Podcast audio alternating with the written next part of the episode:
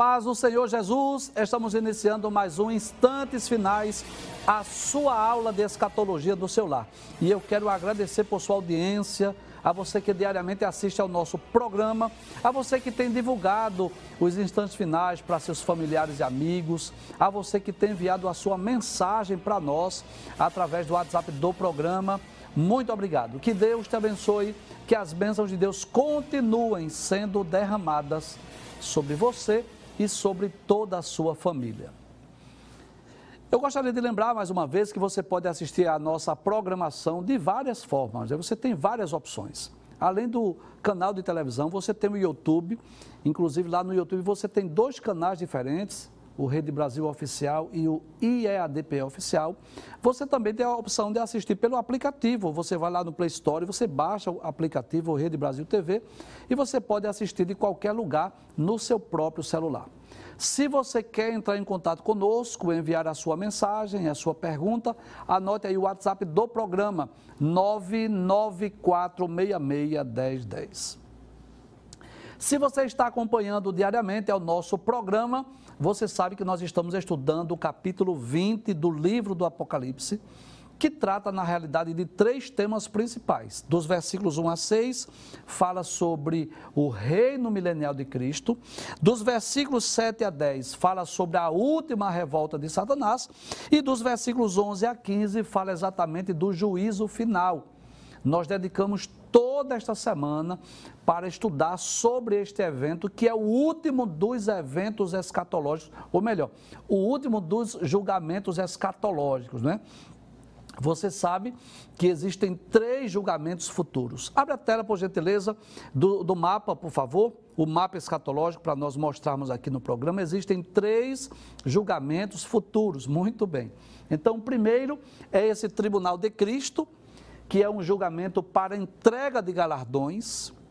Quem será julgado nessa ocasião? São os salvos, aqueles que foram arrebatados serão julgados nessa ocasião para receber do próprio Senhor Jesus o galardão, a recompensa por aquilo que fizeram em prol do reino de Deus. O outro julgamento é exatamente o julgamento das nações vivas, que ocorrerá na ocasião da vinda de Jesus em glória. Para que esse tribunal? Para que esse julgamento? Será exatamente para decidir quais as nações que hão de adentrar no reino milenial do nosso Senhor Jesus Cristo. Mas esse evento que nós estamos estudando é exatamente esse aqui. O último dos julgamentos escatológicos, conhecido como o juízo final ou julgamento do grande trono branco, que ocorrerá após o reino milenial, depois da última revolta de Satanás. Então veja, vamos é, pensar naquilo que está registrado no capítulo 20 do Apocalipse. Capítulo 20, versículos 1 a 6, trata do milênio. Capítulo 20, versículos 7 a 10, fala da última revolta de Satanás. E capítulo 20, versículos 11 a 15, trata exatamente desse juízo final, desse julgamento. Então, nós vamos perceber que é, são, são apenas seis versículos, né? Versículos 11 ao versículo 15, que trata 11, 12, 13, 14, 15. Apenas cinco versículos que trata desse evento, mas nós dedicamos toda esta semana para estudar, porque nós percebemos que além do livro da vida serão abertos outros livros e nós explicamos sobre as muitas formas que as pessoas serão julgadas nesse julgamento do juízo final. Muitas pessoas enviam perguntas para nós, né? Como serão julgadas as pessoas, por exemplo, que não ouviram o Evangelho ou que viveram na dispensação da lei? E por isso nós dedicamos vários programas para explicar esse evento escatológico. Como você sabe, nós costumamos recapitular, relembrar o que vimos. Então hoje nós vamos relembrar os versículos 11 e 12, que foi os textos que nós estudamos, e vamos explicar a partir do versículo de número 13. Pode abrir a tela, por gentileza. Versículo de número 11. Aí João disse: E vi um grande trono branco, e nós já explicamos, ele é grande por causa da grandeza daquele que está sentado. Quem estará sentado nessa ocasião? Jesus. Deus entregou a Cristo, entregou a seu filho Jesus os três julgamentos futuros. Jesus será juiz no tribunal de Cristo, será juiz no julgamento das nações e será o juiz no julgamento do juízo final. Aí João dizia o que estava assentado sobre ele, de cuja presença fugiu a terra e o céu, e não se achou lugar para eles. Para nós entendermos essa expressão, nós vamos voltar à imagem do juízo final. Por gentileza, traz novamente isso. Então é como se os homens não vissem outra coisa diante deles a não ser este grande trono branco. É como João disse assim: olha, fugiu terra e o céu. Ninguém via céu, ninguém via terra. A única coisa que os homens viam diante de si era exatamente este ser, Cristo, sentado neste grande trono, que o trono é branco, fala de pureza, fala de santidade. Versículo 12, agora que nós também já estudamos, é só para recapitular. João diz: E vi os mortos e é claro que nós entendemos que João não estava vendo necessariamente o corpo de pessoas mortas, não. Estava dizendo assim: os mortos ressuscitaram, os mortos reviveram.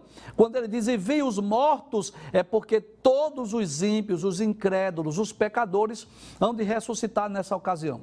João diz grandes e pequenos. Quem são os grandes? Pessoas que ocuparam posição de destaque da sociedade: imperadores, reis, presidentes, ministros, governadores, autoridades. E os pequenos são cidadãos comuns, cidadãos normais. Aí João diz que estavam diante do trono e abriram-se os livros.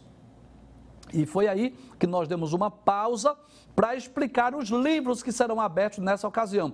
Passa a tela, por gentileza, para nós relembrarmos. Muito bem. Nós passamos a semana estudando sobre estes livros, a forma que os homens serão julgados. Talvez você pergunte, professor, o senhor está dizendo então que o julgamento será diferenciado? Sim, claro, com certeza.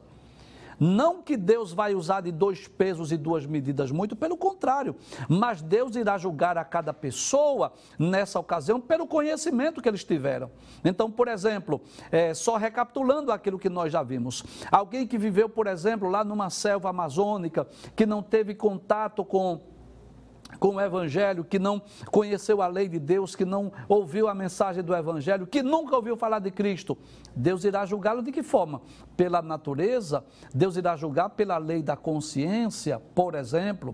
Para os israelitas que viveram na dispensação da lei, no antigo pacto, na antiga aliança, como eles serão julgados? Serão julgados pela lei, pela forma que eles receberam e cumpriram, obedeceram à lei de Deus para qualquer pessoa, independente de ter é, tido acesso à lei ou ao evangelho, será aberto o livro da memória. Deus trará a memória de todos os homens, todas as suas obras. Para quê, professor? Para que ninguém diga assim: eu sou inocente, eu não mereço estar aqui, não era para eu ser condenado. Então, Deus trará à memória todas as obras dos homens. Deus também abrirá o livro da consciência dá-nos a entender que vai passar na mente de cada ser humano, de cada pessoa, as suas obras, as suas ações, tudo o que ele fez. Inclusive, Paulo deixa isso bem claro na carta aos Romanos, capítulo 2, versículos 14 a 16. É como se Paulo dissesse assim: olha, os gentios não têm lei, mas eles são capazes de cumprir a lei porque a lei está escrita no seu coração. E a sua mente testifica com a sua consciência quer acusando-os, quer defendendo-os. Em outras palavras, eu posso dizer que ninguém naquela ocasião vai dizer a Deus que não conhecia, ou que não sabia, ou que não ouviu falar.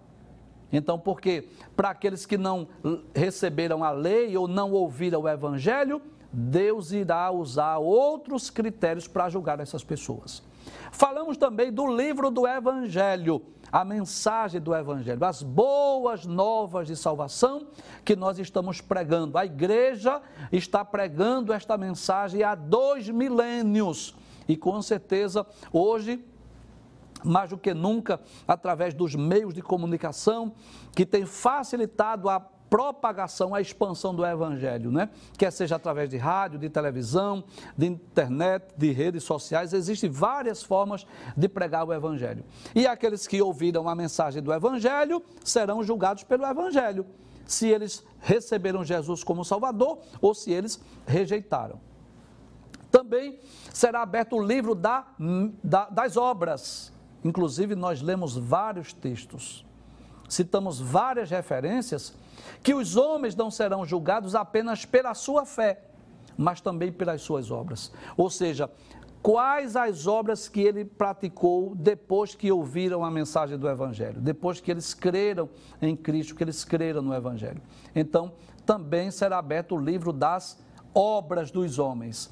E, finalmente, o livro da vida. Volta lá o versículo de número 12, por gentileza, o versículo 12, por favor. Aí João diz: E vi os mortos, grandes e pequenos, que estavam diante do trono e abriram-se os livros. Deixa eu explicar algo aí.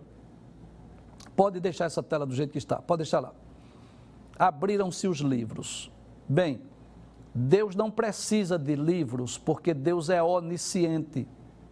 Mas é como se abrisse na mente dos homens os livros que eles tiveram acesso quer seja natureza, quer seja consciência, quer seja o livro da lei, quer seja o livro do evangelho, quer seja o livro das obras. Então, serão abertos diante dos homens. E aí tem uma imagem, claro, meramente ilustrativa, como se fossem abertos esses livros, lembrando aos homens as suas obras, de forma que cada um vai estar ciente porque será lançado no lago de fogo.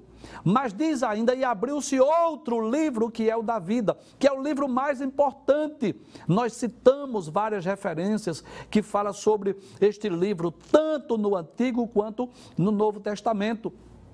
E dissemos aqui, traz a tela por gentileza, e nós dissemos aqui que o maior galardão, a maior recompensa que alguém pode receber aqui nessa terra é ter o seu nome escrito no livro da vida. Mais detalhes.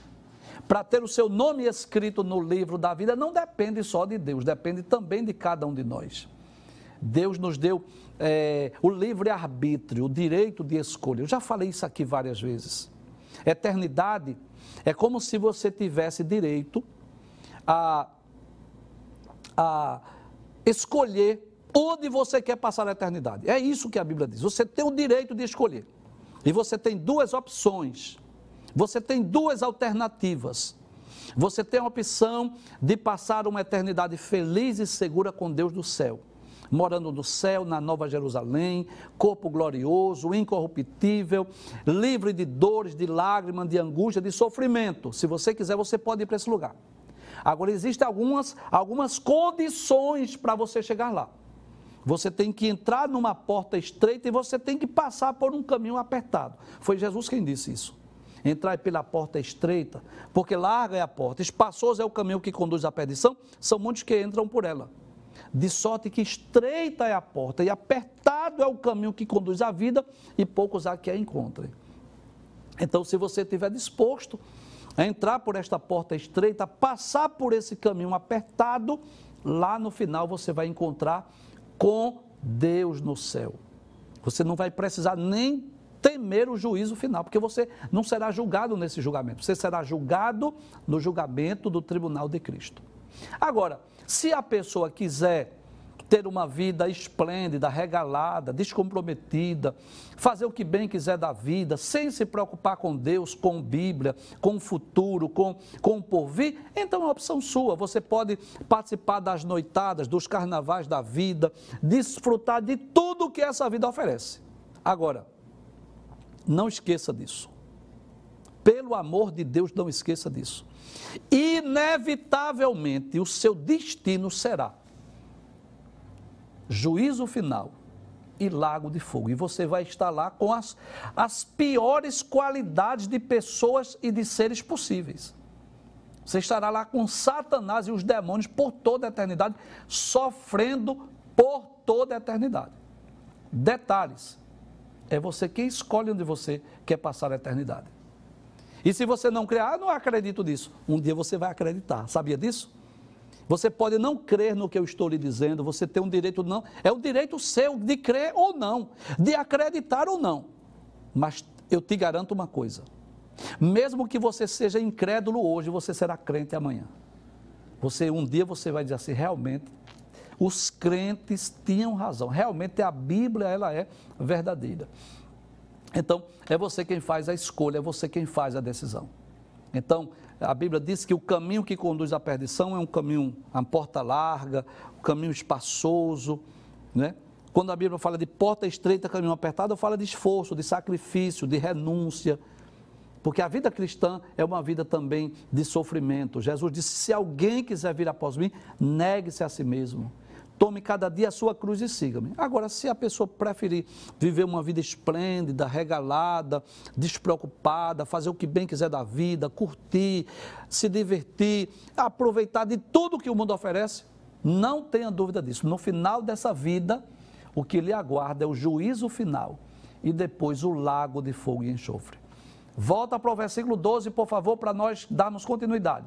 Aí João disse: E vi os mortos, grandes e pequenos, que estavam diante do trono, e abriram-se os livros, e abriu-se outro livro que é o da vida. Né? Então, a maior felicidade do ser humano é ter o nome escrito neste livro aí.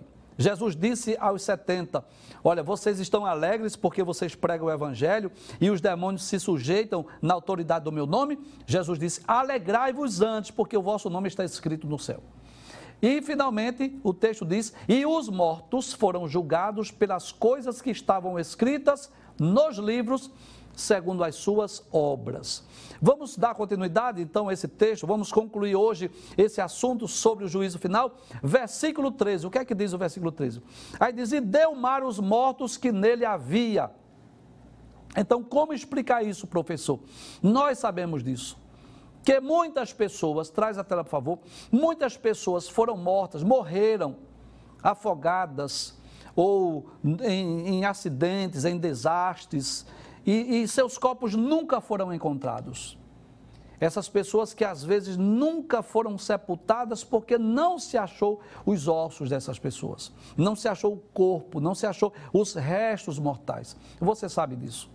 Existem situações de desastres, quer seja com embarcações, quer seja com navios, ou mesmo aviões que caem alto mar. E muitas vezes, ou as pessoas que morreram afogadas e nunca tiveram o sepultamento. Mas o que vai acontecer nessa ocasião? O mar vai dar conta dos mortos. E é claro que talvez alguém esteja perguntando, mas professor, como é isso? Alguém que, por exemplo, vinha no avião, o avião explodiu e foi restos mortais para todo lado e se espalhou no oceano. E como será isso? Olha, milagre não se explica.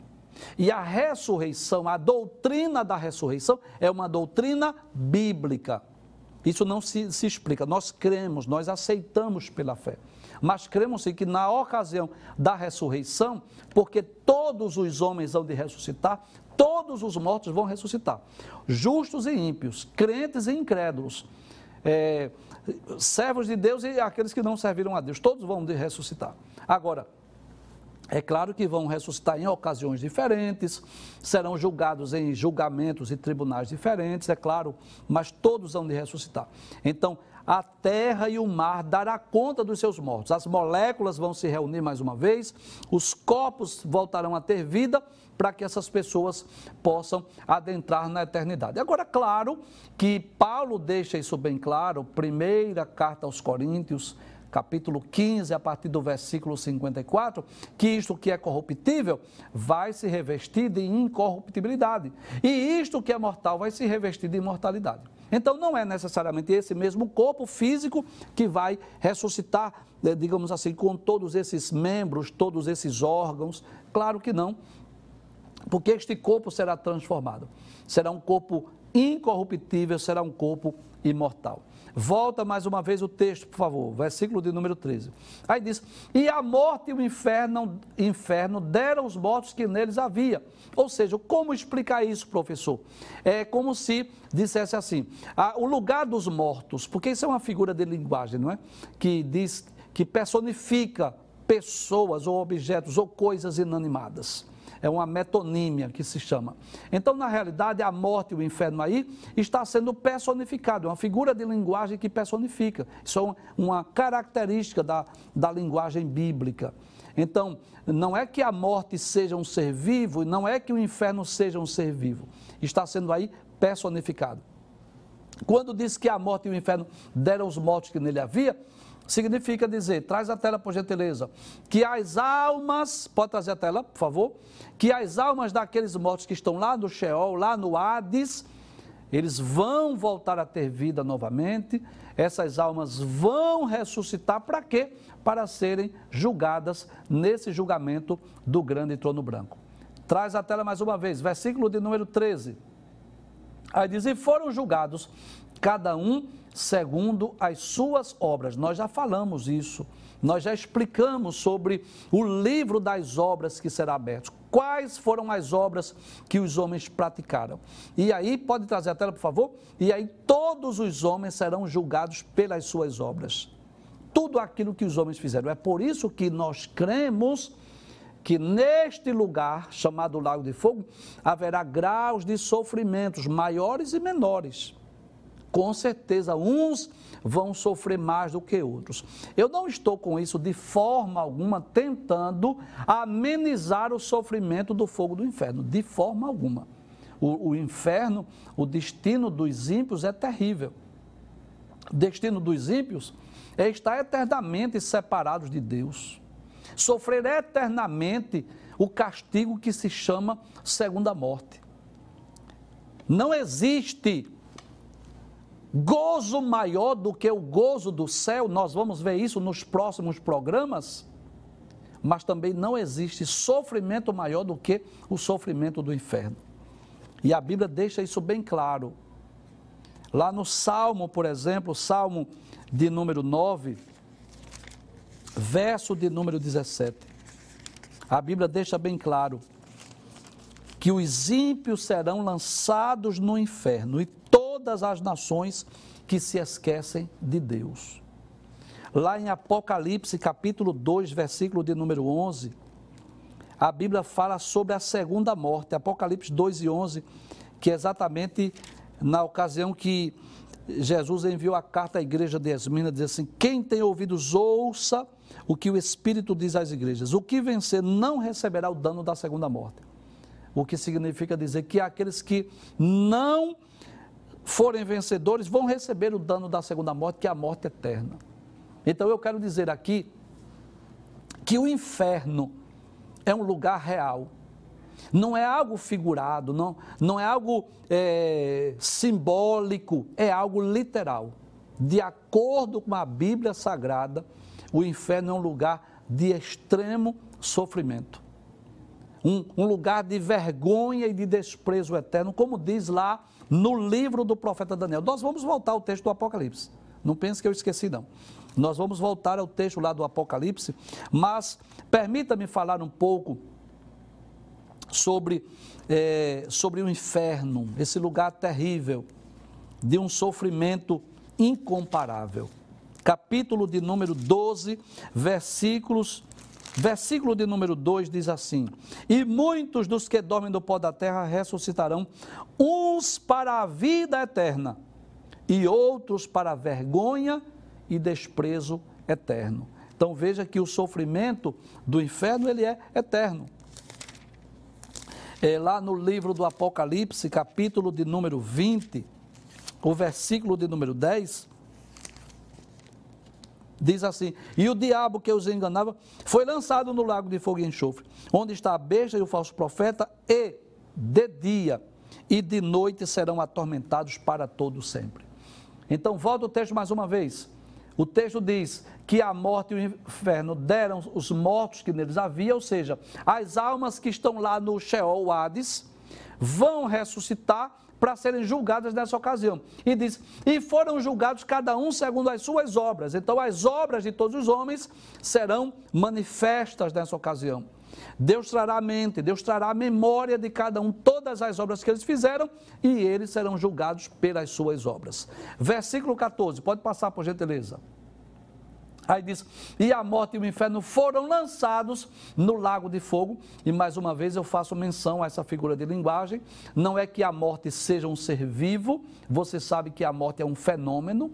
A morte é a separação da alma e espírito do corpo. Então, a morte não é um ser vivo e o inferno também não é. Mas é como se tudo fosse lançado lá no lago de fogo. E a Bíblia diz: esta é a segunda morte. Por que a Bíblia chama de segunda morte? Deixa eu lembrar aqui mais uma vez aquilo que nós já dissemos em programas anteriores. Existem três tipos de morte. Nós temos dois programas lá no YouTube que nós explicamos sobre a morte. E explicamos detalhadamente sobre esses três tipos de morte. O primeiro tipo de morte chama-se a morte física, que todos nós estamos sujeitos, que todos nós podemos é, morrer a qualquer momento. Você sabe disso. Existe um ditado, né, que diz assim que quem de moço não morre, de velho não escapa. É claro que cremos que muitos não vão experimentar a morte, aqueles que serão arrebatados, não é claro. Mas todos nós estamos sujeitos. E a morte física é isso, é a separação da substância material da imaterial. É quando alma e espírito saem do corpo, aí ocorre a morte física. Como diz lá em Tiago, capítulo 2, versículo 26. Assim como o corpo sem o espírito está morto, assim a fé sem as obras. Então, nós temos três substâncias, duas substâncias espirituais ou imateriais, que é alma e espírito, que são juntos e inseparáveis, que estão dentro do corpo. Dentro de nós existem duas substâncias imateriais, a alma e espírito. E quer seja por uma doença, quer seja por um acidente, por um desastre, o que é que ocorre muitas vezes quando o corpo físico não suporta o impacto, vamos dizer assim, o que é que ocorre? aquela substância imaterial ou espiritual sai do corpo. Então é aí que ocorre o primeiro tipo de morte, que é a morte física. O segundo tipo de morte que a Bíblia fala chama-se a morte espiritual. O que é a morte espiritual? A morte espiritual é a situação da pessoa que está vivo fisicamente, mas está distante de Deus espiritualmente essa pessoa está morta. Lá em Efésios capítulo 2, Paulo diz assim: E Cristo nos vivificou quando nós estávamos mortos em ofensas e em pecados. Então, quando Paulo diz que Cristo nos vivificou quando nós estávamos mortos, é como se dissesse assim: olha, nós estávamos espiritualmente mortos mas a partir do momento que nós cremos em Cristo, nós passamos a ter vida. Nós fomos vivificados. Inclusive lá no Evangelho, escrito por João, que é mais claro sobre isso, no capítulo 5, versículo de número 24, diz assim: São João, capítulo 5, versículo 24, diz assim: Na verdade, na verdade vos digo que quem ouve a minha palavra, isso é Jesus falando, e crê naquele que me enviou, tem a vida eterna e não entrará em condenação, mas passou da morte para a vida. Então veja, passou da morte para a vida por quê? Porque a pessoa estava morta espiritualmente, passou a ter vida espiritual. E o terceiro tipo de morte, que a Bíblia chama de segunda morte, abre o texto mais uma vez, versículo 14, onde diz: Pode abrir a tela, por favor. Isso. E a morte e o inferno foram lançados no lago de fogo. Esta é a segunda morte. Então, esta segunda morte, o que é? É exatamente a reunião. Pode trazer a tela. Eu posso dizer que a, a segunda morte, ou a morte eterna, é a junção. É a reunião dos dois tipos de morte. É quando a pessoa já está morta espiritualmente não teme a Deus, não serve a Deus, não é crente, não nasceu de novo, não experimentou o novo nascimento, e esta pessoa veio a óbito, veio morrer fisicamente. Então, a reunião desses dois tipos de morte gera o que nós chamamos de segunda morte ou a morte eterna. E que coisa interessante. Para a morte física, ainda tem uma saída, ainda tem uma solução. Qual é a solução? É a ressurreição. Para a morte espiritual ainda tem uma saída, ainda tem um escape. Qual é a saída, o escape para quem está morto é espiritualmente? É crer no Evangelho. Através da pregação do Evangelho, através das boas novas de salvação, essa pessoa pode ser crente, pode ser salva, pode nascer de novo, pode ter um, uma transformação, pode ser regenerado, pode ser é, reviver, pode passar a ter vida espiritual. Mas para esse tipo de morte, chamada segunda morte ou morte eterna, não tem mais saída. Ainda que a pessoa vai ressuscitar, sim, irá ressuscitar, mas para ser julgada e condenada no juízo final e ser lançada lá no lago de fogo. Por isso que a Bíblia diz: essa é a segunda morte. A pessoa já havia morrido, a primeira morte, que é a morte física, e agora morreu também de forma completa, que é a segunda morte, que é a morte eterna. Finalmente, o versículo de número 15, pode passar a tela. Dizia aquele que não foi achado escrito no livro da vida, foi lançado no lago de fogo. Então, aí é claro que esta é uma imagem meramente ilustrativa é claro que nós não estamos com isso de forma alguma dizendo que será necessariamente assim, mas é apenas para nós termos uma ideia. Aquele que não foi achado escrito no livro da vida foi lançado no lago de fogo. Por que João diz foi? Porque ele estava explicando a sua visão. Mas eu posso dizer profeticamente e eu posso dizer assim: será lançado no lago de fogo e enxofre. E aí, como nós já dissemos, pode trazer a, a tela que o inferno, infelizmente, é um tema que, se dependesse de nós, nós não falaríamos sobre esse tema. Porque é um, um tema que não é agradável aos nossos ouvidos. Falar de inferno, falar de condenação eterna, é falar de algo triste, de algo doloroso, de sofrimentos, de algo que traz tristeza, pavor, pânico às pessoas. Mas eu não posso pregar um evangelho aqui pela metade. Se nós nos comprometemos de explicar o livro do Apocalipse, versículo por versículo, nós precisamos ser fiéis ao texto. Na hora de falar sobre o céu, nós falamos, nos alegramos, nos regozijamos, como muitas vezes aqui fizemos. Quando explicamos aqui, por exemplo, sobre aquela visão do trono da majestade divina, nós anelamos e desejamos chegar lá, para ter aquela visão que João teve. Mas no momento de explicarmos sobre o inferno, nós não podemos ser negligentes. Nós não podemos deixar de falar nesse tema. Inclusive, Jesus ensinou também sobre o inferno. Se você dispõe de uma Bíblia, lá no capítulo 25 do Evangelho escrito por Mateus, é Jesus que está explicando aqui sobre a sua vinda, explicando aqui sobre o que ocorrerá no mundo na ocasião da sua vinda. No capítulo 25, versículo de número 41, Jesus diz assim: Então dirá os que estiverem à sua esquerda: Apartai-vos de mim, malditos, para o fogo eterno, preparado para o diabo e seus anjos. Aí você diz assim, mas o texto não está dizendo, professor, que o inferno foi preparado para o diabo e seus anjos? Sim, mas observe que os homens também serão lançados lá. Jesus diz: Apartai-vos de mim, malditos quem são esses malditos? São os homens, são os seres humanos, aqueles que não creram no Evangelho, aqueles que não creram em Cristo, aqueles que rejeitaram as oportunidades que Deus lhe deu. Versículo de número 46, São Mateus capítulo 25, versículo 46, Jesus diz: Irão estes para o tormento eterno. Então veja que não é um tormento temporário, nós não cremos na doutrina do aniquilacionismo, que todas as almas vão ser aniquiladas. Não. Nós cremos na literalidade desse texto mesmo. Os homens irão sofrer eternamente.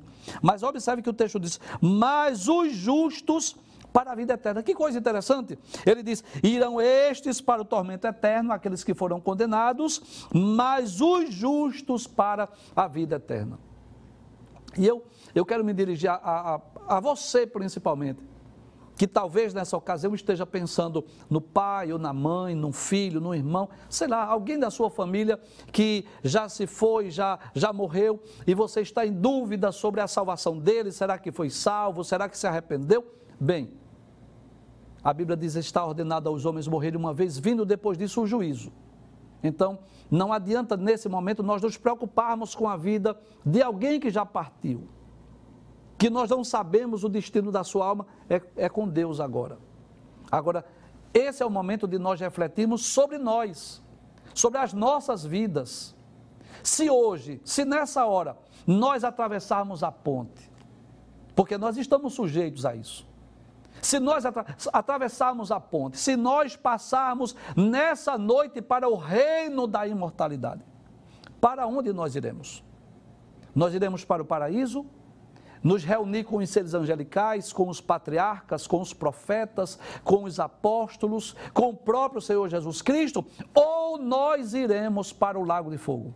Desculpe, para o Sheol, para o Hades, aguardar a ressurreição do último dia para sermos julgados e condenados no juízo final para o lago de fogo. Traz mais uma vez, por gentileza, o mapa escatológico para nós mostrarmos aqui. Nós já estamos concluindo o livro do Apocalipse e é bom nós pensarmos, né? nós lembrarmos disso. Nós já estamos aqui exatamente estudando esse finalzinho aqui. Não é porque esse mapa está baseado exatamente no livro do Apocalipse. Então, depois desse juízo, desse julgamento, desse trono branco, qual é o destino dessas pessoas? Para aqueles cujos nomes não foram achados escritos no livro da vida, qual é o seu destino? Lago de fogo. Mas que coisa interessante. Observe que ainda haverá possibilidade de salvação aqui, porque quando o texto diz assim, aqueles que não foi achado escritos no livro da, vi, no, no livro da vida foi lançado no lago de fogo, significa dizer que alguns também serão poupados. A impressão que as pessoas têm, eh, muitas pessoas pensam isso, é que todas as pessoas que forem julgadas aqui serão condenadas e lançadas no lago de fogo. Não, haverá também possibilidade de salvação. Por quê? Porque aqueles que morrerem no milênio também hão de ressuscitar nessa ocasião. E com certeza haverá justos que vão ressuscitar aqui. Então, haverá possibilidade, sim, para aqueles que morrerem no milênio, que ressuscitarem nessa ocasião, de serem poupados para morar na Nova Jerusalém. Então, o destino dos homens aqui esse destino futuro aqui na realidade, que está apresentado neste gráfico, mas está nas páginas da Bíblia, depende das nossas escolhas, depende das nossas decisões. É claro que se fôssemos fazer uma pesquisa, ninguém quer ir aqui para o Lago de Fogo. Claro que não. Se formos perguntar às pessoas se eles querem passar a eternidade feliz e segura com Deus do céu, na Nova Jerusalém, todas as pessoas vão preferir. A questão é se todas as pessoas estão dispostas a pagar o preço. Se todas as pessoas estão dispostas a crer em Cristo, a receberem Jesus como seu Salvador pessoal, a renunciar ao mundo, a experimentar o novo nascimento, a viver uma vida de santidade, esperando a qualquer momento o arrebatamento da igreja, se é isso que as pessoas se querem viver eternamente na Nova Jerusalém, precisa fazer isso. Mas, infelizmente, as pessoas que não crerem em Cristo, não guardarem os mandamentos, não guardarem a palavra de Deus, não experimentarem o novo nascimento, não viverem uma vida de santidade, inevitavelmente, o que lhes aguarda no futuro é o julgamento do grande trono branco e serem lançados no lago de fogo, onde será atormentado para todo sempre. É isso que diz a Bíblia Sagrada. E eu deixo bem claro aqui, como nós já dissemos em várias ocasiões: a escolha é nossa. Deus não fará essa escolha por nós. Existe uma frase muito bonita que as pessoas costumam dizer, mas essa frase é uma falácia, é um erro, é um engano. As pessoas dizem assim: quando eu morrer, Deus faça de mim o que Ele quiser. Não, isso não está correto. Deus irá lhe levar, lhe conduzir para onde você escolher. Então somos nós que fazemos essa escolha. A maior escolha, a maior decisão da vida é esta, onde nós passaremos a eternidade. Todas as demais escolhas, elas são secundárias. A, a, escolha profissional, a escolha do casamento, a escolha da cidade que vai morar, todas as escolhas são secundárias. A escolha, a maior decisão, a decisão mais importante desta vida é essa, onde nós passaremos a eternidade. E hoje, Deus nos dá essa oportunidade de ouvir a mensagem do Evangelho. E se você ainda não é cristão, se você ainda não é evangélico, eu tenho certeza que você não quer ir para o lago de fogo. Eu tenho certeza que você não quer, não quer ser julgado no julgamento do grande trono branco. E se você pergunta, o que é que eu faço, professor? Receba Jesus como seu salvador pessoal. Através da fé em Cristo, do arrependimento dos pecados e da conversão, o Espírito Santo vai habitar em você, vai gerar um novo nascimento e você poderá, ainda hoje, passar da morte para a vida.